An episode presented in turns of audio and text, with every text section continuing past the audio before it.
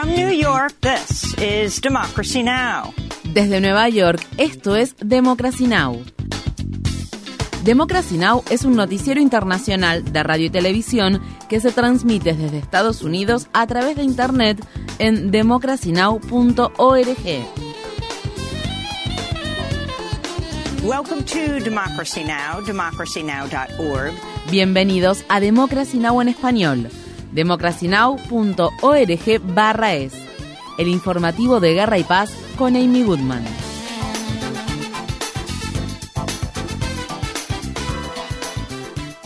Mientras la cifra oficial de palestinos muertos en la guerra que Israel está librando en la franja de Gaza ronda los 30.000, el presidente de Estados Unidos, Joe Biden, ha dicho que espera que para el lunes 4 de marzo se haya pactado un alto el fuego.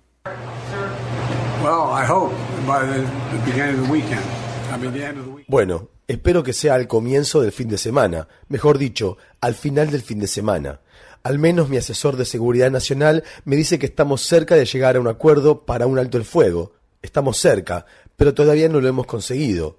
Y mi esperanza es que para el próximo lunes tengamos un alto el fuego.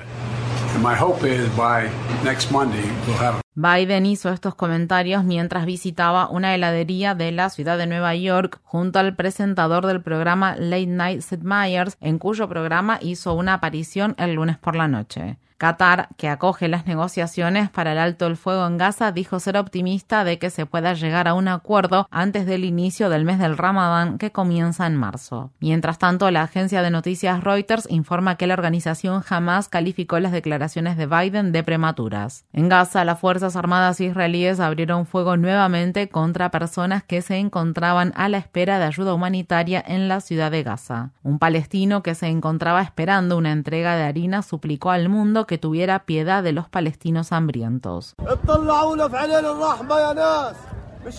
Mírennos con ojos de misericordia, gente, por el bien del Islam. Observen lo que está sucediendo con misericordia. Filmen para que la gente pueda ver el hambre que estamos padeciendo, cómo está viviendo la gente. Llevan a los mártires en un carro tirado por burros, en una bicicleta. Ya no valemos nada, no valemos nada. Nadie está viendo lo que realmente estamos viviendo. El lunes, Jordania y Francia llevaron a cabo una operación conjunta mediante la cual realizaron lanzamientos aéreos de alimentos en el centro y sur de la franja de Gaza. Varios palestinos utilizaron botes de remos para recuperar paquetes de ayuda humanitaria que fueron arrojados al mar. Asimismo, los habitantes de Gaza se siguen enfrentando a la inanición que afecta incluso a los bebés más pequeños quienes no tienen acceso a leche ni a leche de fórmula. Se supone que mi hijo debe tomar leche cuando es recién nacido, ya sea leche natural o de fórmula, pero no pude conseguirle leche porque no hay leche en Gaza. Tuve que darle un dátil porque no puedo darle leche, porque no hay comida, no hay frutas. Como madre que acaba de dar a luz, no hay frutas ni verduras, no hay nada en Gaza. En otras noticias sobre la franja de Gaza, el aclamado artista palestino Fatih Gaben murió después de que las autoridades israelíes no le permitieran salir de la franja para recibir tratamiento médico. El artista de 77 años sufría graves afecciones torácicas y pulmonares y no pudo recibir atención médica en Gaza debido a que el territorio asediado no cuenta con oxígeno ni otros recursos sanitarios. Sus pinturas inmortalizaron la lucha del pueblo palestino y su derecho a retornar a sus tierras. La Corte Internacional de Justicia concluyó el lunes sus seis días de audiencia sobre la ocupación de territorios palestinos por parte de Israel. Representantes de más de 50 países y organizaciones internacionales declararon oralmente en la ciudad de La Haya. La mayoría de dichos representantes argumentó que la ocupación militar de Cisjordania, Gaza y Jerusalén Oriental por parte de Israel constituye una violación del derecho internacional y pidió el establecimiento de un Estado palestino independiente. Estas fueron las palabras expresadas por el representante de la Liga de Estados Árabes, Abdel Hakim El Rifai. This prolonged occupation is an affront to international justice. Esta ocupación prolongada es una ofensa a la justicia internacional. El hecho de que no se haya puesto fin a esta ocupación ha dado lugar a los horrores que actualmente son perpetrados contra el pueblo palestino, que equivalen al genocidio. No puede haber ninguna justificación moral o jurídica para ocupar tierras, matar, aterrorizar y desplazar a sus poblaciones. Killing, terrorizing, and displacing their populations. Organizaciones de derechos humanos dicen que Israel ha ignorado por completo la orden de la Corte Internacional de Justicia de tomar todas las medidas a su alcance para impedir un genocidio en la franja de Gaza. A un mes del fallo, Israel sigue bloqueando la entrega en Gaza de gran parte de la ayuda humanitaria que es necesaria para salvar vidas como alimentos, medicamentos y combustible. Desde que la Corte Internacional de Justicia emitió el fallo en enero, las Fuerzas Armadas israelíes han matado a más de 3.400 palestinos en Gaza. Mientras tanto, se espera que el gobierno israelí pronto entregue un informe de su propia evaluación de 30 días en relación al cumplimiento del fallo. En respuesta, el director de la organización Human Rights Watch para Israel y Palestina, Omar Shakir, dijo que la descarada indiferencia de Israel a la orden de la Corte Internacional de Justicia es un desafío directo al sistema basado en el derecho internacional. No garantizar el cumplimiento de Israel pone en riesgo la vida de millones de palestinos y amenaza con socavar las instituciones encargadas de garantizar que se respete el derecho internacional y el sistema que garantiza la protección de civiles en todo el mundo. El lunes se realizaron vigilias en la ciudad de Washington, D.C. y otros lugares de Estados Unidos para conmemorar a Aaron Bushnell, un miembro en servicio activo de la Fuerza Aérea de Estados Unidos que murió tras haberse prendido fuego frente a la Embajada de Israel en Washington para protestar por el genocidio que se está llevando a cabo en la Franja de Gaza. El joven de 25 años que transmitió en vivo su inmolación gritó Palestina libre mientras ardía en llamas. Marion Ingram, una artista, activista y sobreviviente del holocausto de 88 años, participó de la vigilia que se realizó el lunes en Washington, D.C.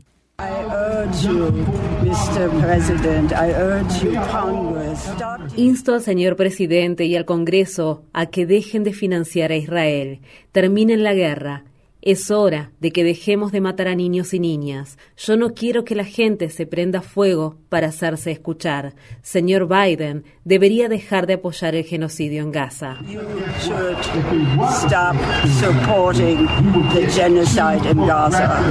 Ingram sostenía un cartel que decía sobreviviente dice paz, no guerras en nuestro nombre. Visite nuestro sitio web democracynow.org barra es para ver nuestras entrevistas con Marion Ingram. En respuesta al acto de protesta de Aaron Bushnell, el poeta y periodista palestino Mohamed El Kur dijo, si eres un soldado que sacrifica su vida para proteger los intereses de Estados Unidos, eres un héroe noble y racional, pero si sacrificas tu vida para protestar contra el genocidio que tu país está financiando, eres un enfermo mental. El portavoz del Pentágono, Pat Ryder, eludió una pregunta de la periodista Tara Cobb sobre cómo se sienten los miembros de las Fuerzas Armadas estadounidenses sobre el papel de Estados Unidos en la franja de Gaza.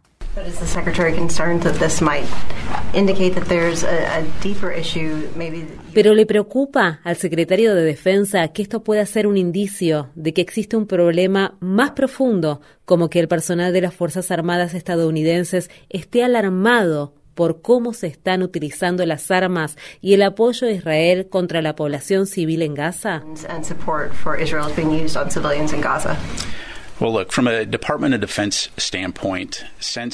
Bueno, mire, desde el punto de vista del Departamento de Defensa, desde los brutales ataques que la organización Hamas llevó a cabo el 7 de octubre, nos hemos centrado en las cuatro áreas clave que el secretario de Defensa estableció desde el principio.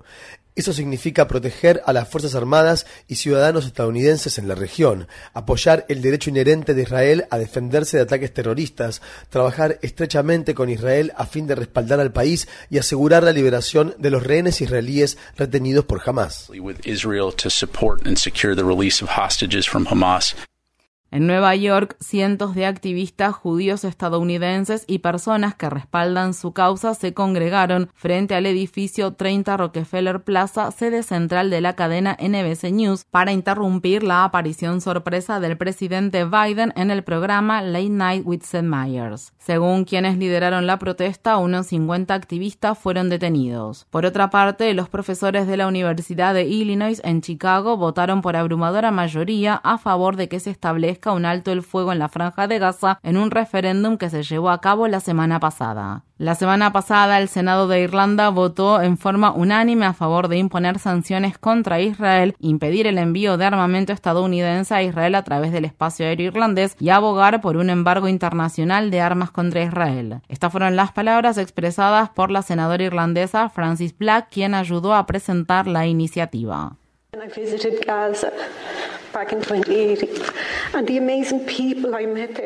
Recuerdo cuando visité Gaza en 2018, la gente increíble que allí conocí, su espíritu y lo increíble que son, y no sé si ellos están muertos, no sé si están vivos. Recuerdo que cuando estaba en Gaza en aquel momento, una mujer me dijo que ella era de una organización de derechos humanos, una organización de mujeres maravillosa, y ella dijo, ¿por qué nos ha abandonado la comunidad internacional?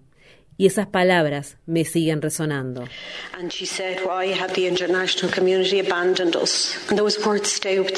Israel llevó a cabo el lunes una serie de ataques aéreos en el este del Líbano donde mató a al menos dos personas que según se cree eran miembros del grupo Hezbollah. Los ataques de Israel contra la ciudad de Baalbek se produjeron después de que Hezbollah confirmara que había derribado un dron israelí en el sur del Líbano. Más tarde ese mismo lunes Hezbollah dijo que a modo de represalia había disparado decenas de misiles contra una base militar israelí. Mientras tanto, las Fuerzas Armadas estadounidenses dicen haber llevado cabo ataques preventivos contra objetivos hutíes en Yemen, donde destruyeron misiles, embarcaciones no tripuladas y un dron. En materia electoral en Estados Unidos, este martes se están celebrando elecciones en el estado decisivo de Michigan. La iniciativa Listen to Michigan ha estado instando a los votantes demócratas a seleccionar la opción no comprometido para protestar contra la negativa del presidente Biden a detener los ataques de Israel contra la franja de Gaza. La opción no comprometido indica que los votantes apoyan al partido pero no están a favor de ninguno de los candidatos que aparecen en las papeletas. La gobernadora demócrata de Michigan, Gretchen Whitmer, que ha estado haciendo campaña por Biden, predijo durante una entrevista que brindó el lunes que la opción no comprometido recibirá una cantidad considerable de votos miembros de la fuerte comunidad árabe estadounidense de Michigan que cuenta con 300.000 personas, al igual que otros simpatizantes de su causa, se congregaron el domingo en vísperas de las elecciones primarias de este martes.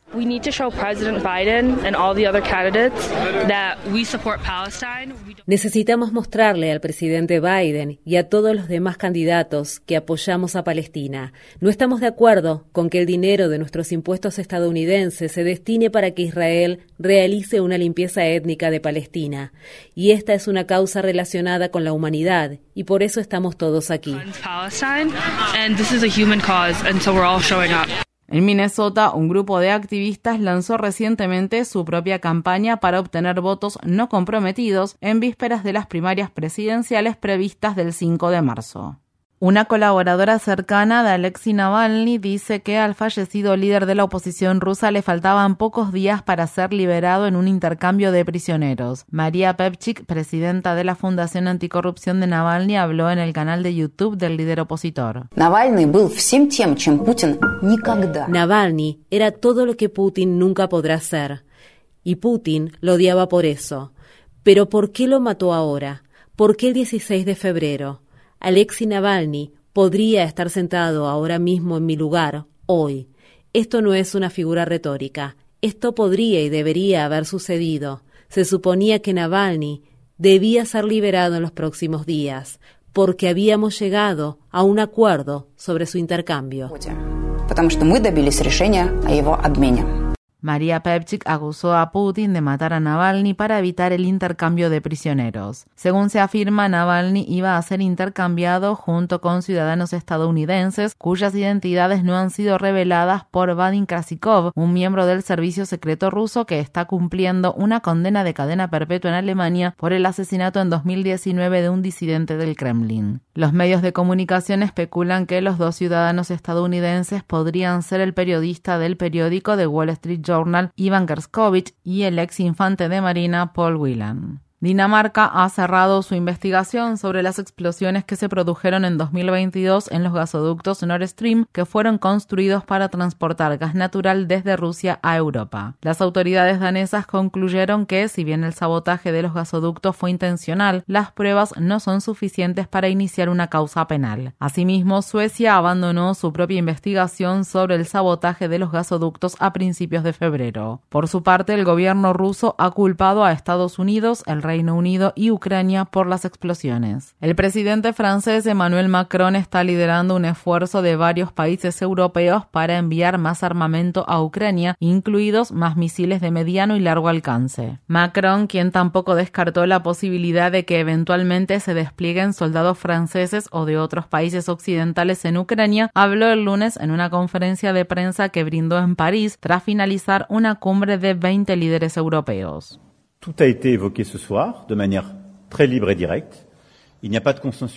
Todo se discutió esta noche de manera libre y directa. Hoy no hubo consenso para desplegar tropas en el campo de batalla de manera que fuera oficial, asumida y respaldada. Pero en cuanto a la dinámica, no hay que excluir nada. Haremos todo lo posible para que Rusia no gane esta guerra. Suecia ha superado su último obstáculo para unirse a la OTAN después de que el Parlamento húngaro aprobara el lunes su adhesión. El primer ministro sueco Ulf Kristersson celebró este paso histórico. Suecia está dejando atrás 200 años de neutralidad y no alineación militar. En lo que respecta a Rusia, lo único que podemos esperar con certeza es que no le guste que Suecia se convierta en miembro de la OTAN. Tampoco le gustó que Finlandia se convirtiera en miembro de la OTAN. Su objetivo era enfatizar que a un país como Ucrania no se le permitiría elegir su propio camino. El primer ministro húngaro Víctor Orbán había bloqueado la solicitud de adhesión de Suecia durante más de 18 meses, pero finalmente votó a favor de la misma luego de que la semana pasada Suecia acordara vender a Hungría cuatro aviones de combate. En Burkina Faso, decenas de personas murieron tras un ataque contra una mezquita que se produjo el domingo en Natiabuani, una localidad ubicada en el este del país. Según se informa, personas armadas entraron en la mezquita y abrieron fuego al tiempo que la gente se reunía para participar de la oración matutina. Ese mismo día, al menos 15 personas murieron en un ataque contra una iglesia católica en el norte del país durante la misa dominical. En Nueva York, una ex profesora de la Escuela de Medicina Albert Einstein del distrito del Bronx ha donado mil millones de dólares para cubrir los pagos de matrícula de la mayor cantidad posible de futuros estudiantes. La donación de Ruth Gottesman es una de las más grandes que jamás se haya realizado a una institución educativa en Estados Unidos. La mujer de 93 años que estudió problemas de aprendizaje y creó un programa de alfabetización para adultos estaba casada con un financista de Wall Street quien le dejó el dinero tras morir en 2022. Gottesman hizo el anuncio ante una multitud de estudiantes que estallaron en vítores. La doctora Oni Blackstock, médica y fundadora de la organización Health Justice, dijo en las redes sociales: Espero que haya un impacto positivo en la salud de los habitantes del Bronx, hogar del distrito congresual más pobre de Estados Unidos. También espero que esto ayude a reclutar más estudiantes negros, latinos e indígenas, grupos que lamentablemente no están bien representados en medicina y que no tienen el mismo nivel de riqueza generacional que sus homólogos blancos. Gottesman insistió en que una condición de la donación era que la escuela no usara su nombre y le dijo al periódico The New York Times, tenemos el maldito nombre, tenemos a Albert Einstein. Infórmate bien. Visita nuestra página web democracynow.org/es. Síguenos por las redes sociales de Facebook, Twitter, YouTube y SoundCloud por Democracy Now! es.